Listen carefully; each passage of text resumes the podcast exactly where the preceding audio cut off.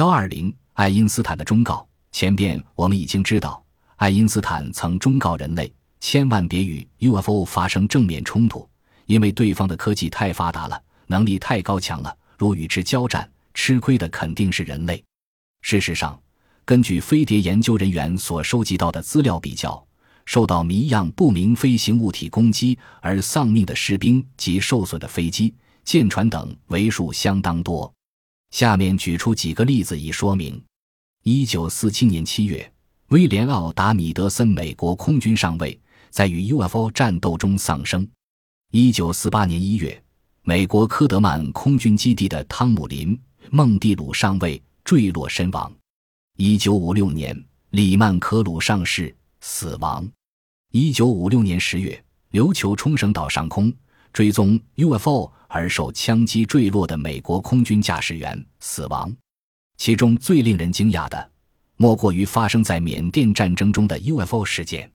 当年担任美国空军参谋总长的乔治 ·C· 布劳旺将军曾接受芝加哥记者的访问，并说出了震撼人心的事实：一九六八年的初夏，在靠近非武装地区附近海上，澳洲军队的驱逐舰曾遭遇 UFO 而发生战斗。在一九六九年时。缅甸非军事地带亦曾有肉眼无法看到的不明飞行物体登陆，雷达确认了这件事。但是，为了抵抗这些看不见的敌人而前往该区的几百名美国士兵却失踪了。靠近这些看不见的敌人的将士们全体消失无踪，一直到现在为止，仍不知他们身在何处。一九七二年十一月，在挪威附近海上以声呐水中探测器。测知在海中有一不明巨大物体，连续十天在海中到处移动。这时，担任北大西洋军事同盟共同作战的挪威军舰曾投下潜水艇用的鱼雷，但是在投下鱼雷的同时，舰内的指挥系统居然一起出现故障，无线电、雷达、声呐等一切机器均停止工作。类似以上的事件十不胜枚举。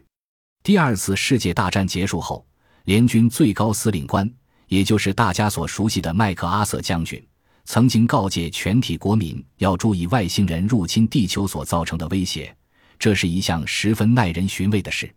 一九五五年十月九日，《纽约时报》曾记载着麦克阿瑟将军的谈话：“我国国民与世界全体人类应该共同准备星际间的战争。有一天，地球上各国必须共同面对来自外太空星球的攻击。”麦克阿瑟将军当时非常注意世界各地所发生的 UFO 现象，并加以收集分析。他认为 UFO 为外星人所拥有的飞行器，并非常担心外星人有侵略地球的企图。一九六二年，麦克阿瑟将军对美国陆军军官学校毕业生演讲中亦提出这方面更具体的建议：我们人类今天正面对着潜伏在无穷尽宇宙中、实力令人无法想象的敌人。换句话说，我们必须进行准备与控制宇宙间能量以及来自其他星球种族间的斗争。下一次的战争并非地球上国与国间所发生的第三次世界大战，而是星球与星球间的战争。地球上各国的人民必须团结起来，共同为星际间大战而努力。曾轰动世界各地的电视节目及畅销书《宇宙》。都曾发表过。美国康奈尔大学天文学院的卡尔谢坎教授，在一九六二年十二月于洛杉矶召开的美国火箭学会中所做过的讲演：我们人类遭到来自地球外的智慧型生物访问的可能性极大。他们以月球背面作为基地，进一步到我们居住的地球来。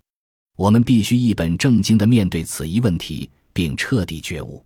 作为知名天文学家的谢坎教授。竟然提出了月球的背面是外星人基地的说法，实在耐人寻味。也许他的这一番谈话是有其根据，而且是千真万确的事呢。但是，美国航空太空总署 （NASA） 对于许多太空人所遭遇的 UFO 事件的报告与记录均加以否认，认为这只不过是太空船的碎片，或是太空人所丢弃的排泄物。为什么会有这种情况呢？原因可由下列 NASA 的发言中看出些许端倪来。一九六七年，在华盛顿召开的某次记者会上，NASA 的高级官员曾发表下列言论，其他星球上高智慧生物的发现会招致地球文明的毁灭。这也就是说，若将外星人存在的事实对全世界人类公布的话，地球文明、地球上所有的制度均会招致毁灭，因此不能公布。所以，这也许是众所瞩目的 UFO 与外星人的问题不能公诸于世的理由之一。